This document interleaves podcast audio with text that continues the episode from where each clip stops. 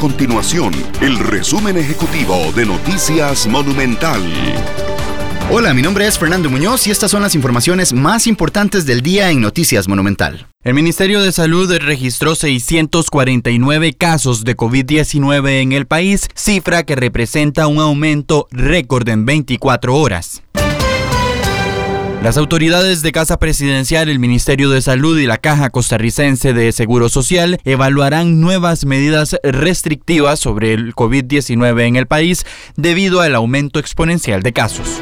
Estas y otras informaciones las puede encontrar en nuestro sitio web www.monumental.co.cr. Nuestro compromiso es mantener a Costa Rica informada. Esto fue el resumen ejecutivo de Noticias Monumental.